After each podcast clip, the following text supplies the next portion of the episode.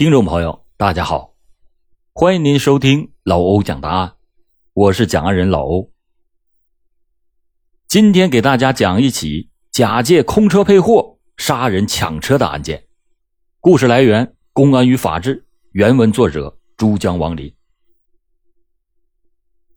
二零零九年四月十二日十八点三十五分，在湖北省十堰市毛涧区刘家湾水库。家住在刘家湾二组的村民刘某前来自己承包的这个水库堵水的时候，忽然发现，在放水口飘着一具男尸。刘某顿时就吓傻了眼，惊慌失措的他撒腿就跑，急匆匆的报了警。这个男尸是不慎溺水而亡，还是他人预谋杀害呢？无名男尸惊现水库，立即的惊动了公安机关。很快，十堰市毛涧区的公安刑侦技术人员组成了现场勘查组，对现场进行了详细的勘查。以后发现，现场是位于刘家湾水库出水口，死者是一名男性。经过判断，死亡的时间大概在四天左右，脑的后部有明显的钝器伤，尸体被铁丝缠绑十几块砖头之后推入水中，确定。系他杀。案情上报以后，十堰市常委、政法委书记、公安局局长米克红给予了高度的重视，指示公安机关务必要破案。市公安局党委副书记、副局长汤文江要求毛涧的刑警要立刻的查明案情，尽快的破案。紧接着。十堰市公安局刑警支队长黄小斌、毛建分局的局长赵守雄，还有副局长高卫东、刑警大队长崔景，带领刑警大队武当路派出所共四十多名刑侦人员赶赴到现场，成立了以局长赵守雄为组长、副局长高卫东为副组长的专案领导小组，全力的开展破案。这查明尸源是侦破案件的关键。专案组把成员分成了两组，一组以案发现场为中心，周围为辐射状进行调查走访；一组从网上攀岩查找尸源。当天晚上，网上研判组发现了十堰市经开区的公安分局刑警大队正在侦查的失踪人员徐某和死者的体貌特征非常的相符。经过徐的家人辨认，确定了死者。正是失踪人员徐某。专案组从经济开发区刑警大队调查的情况了解到，这个徐某生前是一名司机，从事着送车以及空车配货的工作。四月七日中午，他从十堰市白浪一家工贸公司提走了一辆崭新的东风自卸车。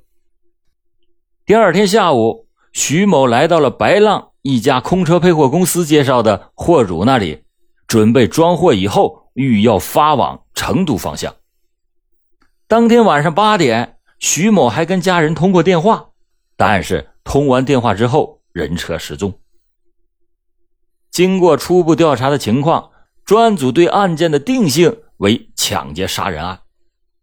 这明确了侦查方向以后。由毛建刑警大队所属的朝阳路、人民路、武当路中队侦查员围绕死者生前的交往情况、送车以及空车配货的情况，以及各个出城的路口车辆的情况进行了全面的调查。经过短短的一天工作，案件取得了重大的进展。专组发现，四月九日零时四十一分，在汉石高速公路十堰东收费站。被抢车辆由此驶上了高速路。当天晚上八点左右，这辆车又驶入到了湖南境内。从监控的录像当中，警方发现了一名可疑的男子，并且获得了这个男子的影像资料。同时，从白浪这家空车配货的公司了解到，就在案发的前几天，一名男子多次的和这个公司联系空车配货的事宜。案发以后。这个男子就突然神秘的失踪了。经过侦查查明，联系空车配货的男子叫徐胜洲。四月十三日的晚上，专案组分兵两路实施抓捕。一路由毛建刑警大队长崔景带队在十堰的境内抓捕，一路由副大队长狄世虎带队远赴湖南进行追踪缉凶。四月十六日的上午，实验抓捕组在十堰市文汇小区徐胜洲的租住处将其抓获，并且当场收缴了卖车的赃款六万多元。经过突审，犯罪嫌疑人徐胜洲对杀人劫车的犯罪事实供认不讳。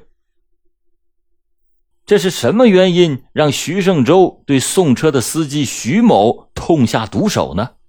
死者徐某究竟和凶手有没有任何的冤仇呢？随着审讯的深入调查，一起因无力偿还欠款而谋财害命的特大抢劫杀人陈尸案渐渐的浮出了水面。经查，二零零七年以来，徐胜洲已经欠下了两万多元的外债，因为无力偿还，加之债主逼得很紧。他多次的萌发了抢钱的念头。进入到二零零九年，一直没有固定工作的他，靠打些零工谋生。渐渐的，徐胜洲就产生了各种各样的犯罪念头。起初呢，他想到了偷，但是又不知从何下手，便慢慢的放弃了。三月的一天，远在湖南邵阳的王某给他打来电话，让他联系一部便宜的汽车。卖给他。这时，徐胜洲就突然萌发了一个罪恶的念头，他想，何不把送货新车的司机作为目标呢？把司机弄死以后，再把车运往外地给卖掉。随后，他考虑了很多种杀人的手段。首先，他想到了用毒药把司机毒死以后，把新车给拖走；把司机杀害以后，沉尸水库后，再拖车贱卖。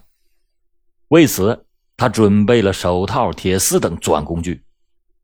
为了实现贱卖新车的计划，徐胜洲找人要了一个新大地牌的货车的标志，并且办理了合格证。四月三日，在十堰邮电街附近的一个巷子里，徐胜洲办理了一张手机卡，准备用这个号码随时的联系物流公司和司机。到了七日的下午。他开始用新办的手机号给白浪一家空车配货公司打了电话，让对方给他找一辆送往成都的新车。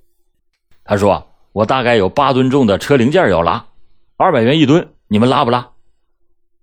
对方听了他介绍以后，这家公司便和他讨价还价。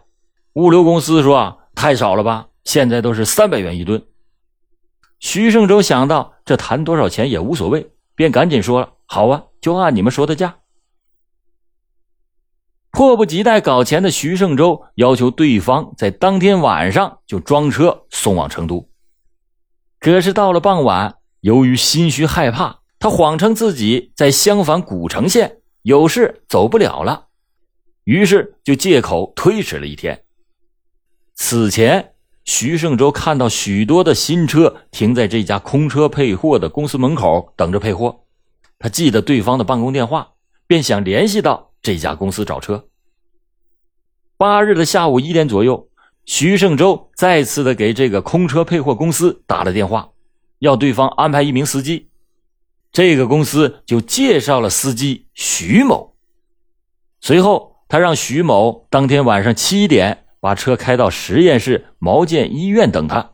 同时，徐胜洲还告诉妻子，他要往外地去送车。并且带上了一套衣服。路上，司机徐某打来电话问他：“你什么时候到？”徐胜洲说：“我一会儿就到了。”徐胜洲知道这个人就是空车配货公司派来的司机。晚上八点多，徐胜洲远远的就看见一辆新车打着双闪停在路边。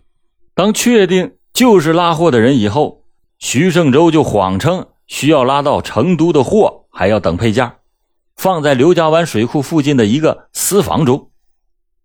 此前，徐胜洲知道刘家湾水库一带比较偏僻，里面仅剩下两户人家居住，人少就不容易被察觉。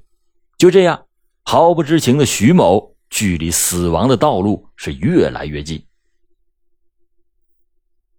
按照徐胜洲的指引，司机徐某把一辆东风牌新车慢慢的驶进了水库深处的坝埂上，并且把车头调转了过来。徐胜洲连忙撒谎说：“你等一会儿，我联系个叉车过来装货。”他这样做就是想放松司机的警惕，好找机会下手。于是两个人就在坝埂上坐着，开始抽烟聊天。夜凉如水，坝埂上更是出奇的安静。时间就这么过去了两个小时，这左等右等，可是还不见叉车的踪影。这时候，徐某已经等得有点不耐烦了。他说：“啊，我明天还要换轮胎才能走。”徐胜洲看得出来，对方是故意表现出不情愿的样子，便假装要给公司打电话，表示不满意这个司机的表现。于是徐某又慢慢的给他说了些好话。到了深夜十二点，就在徐某准备站起来的时候，忽然，罪恶的念头终于是从徐胜洲的脑海中迸发出来，嗯，灭了他。夜色中。徐胜洲猛地就捡起地上的一块红砖，从徐某的背后狠狠地砸向了他的后脑勺，把他砸倒在地的时候，砖头也从徐胜洲的手中掉了下来。当时满脸是血的徐某惊恐地问道：“你要干什么？”并且吃力地去抱他的腿。徐胜洲看对方过来反扑，又迅速地卷起了石头朝他的头上砸了四五下。他发现。对方还在喘气，徐胜洲又用手掐住了他的脖子。一分钟以后，双腿还在乱蹬的徐某就渐渐的安静了下来。紧接着，徐胜洲又从他的身上搜出了九百多元钱，并且手忙脚乱的把十几块砖头用铁丝缠绑在死者的腰部，推到了水中。随后。徐胜洲把东风车的标志牌抠下以后，换上了事先准备好的新大地标牌，连夜的开车上了高速公路，往湖南的方向逃窜，开始了他的逃亡之旅。九日的凌晨四十分左右，徐胜洲把车开到了汉石高速公路武当山服务区，加了四百元的柴油。由于他身上也没有带钱，心想这点钱肯定是跑不到湖南。便盘算着从襄樊下高速以后再走国道，以节省费用。经过枣阳，到了随州，这时候已经是清晨七点多钟。徐胜洲就找到了一个停车场，把车停好以后，准备休息一会儿。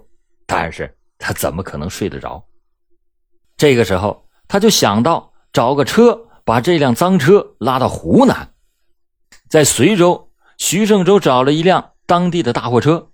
司机呢是父子俩，谈好的价钱是运到湖南邵阳市，价格是四千二百元。车进入到湖南的境内以后，邵阳的买主王某忽然又说他不要车了，他只好又联系湖南邵东县的一位买主李某。在邵东县，李某帮他把车卸下来以后，又借了他五千元的运费。李某听徐胜洲介绍说。这辆车是质量技术监督局扣的车，花了十万元要出来的。听了徐胜洲的谎言，李某竟然有些动心了，想着自己购买，但是苦于身上没有钱。当时这辆车上还有一些绊脚尺等配件，徐胜洲就让李某帮忙找货主给卖掉。结果呢，还是没卖出去。四月十二日，徐胜洲把这些配件。通过托运部发回到十堰的一个朋友那里。接着，徐胜洲又找到了在邵东县开办车厢加工厂的葛某。葛某跟他商量完之后，以十一万元的价格成交。徐胜洲随后用事先准备好的假发票和合格证，准备办理上户手续。于是，徐胜洲又花钱托关系办理了上户手续。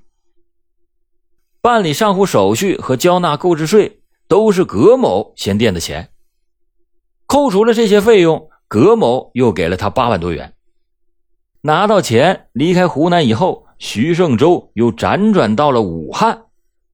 四月十五日上午，徐胜洲从武汉返回到十堰，十六日的凌晨到十堰以后，他回家租了辆车，准备用这些钱还债的时候，下午两点在家中就被公安机关当场给抓获，并且当场收缴卖车赃款六万余元。经过突审，犯罪嫌疑人徐胜洲对杀人劫车的犯罪事实供认不讳。这个徐胜洲原本是有一个幸福的家庭，儿子还在读书，但是遗憾的是，为了偿还欠款，他不惜是铤而走险。老欧在此告诫那些准备铤而走险的人：你遇到挫折，一定要通过诚实勤奋的劳动获取报酬。一切利用非法手段谋财，甚至害命，那都是徒劳的。好了，感谢您今天收听老欧讲答案。老欧讲答案，警示迷途者，惊醒梦中人。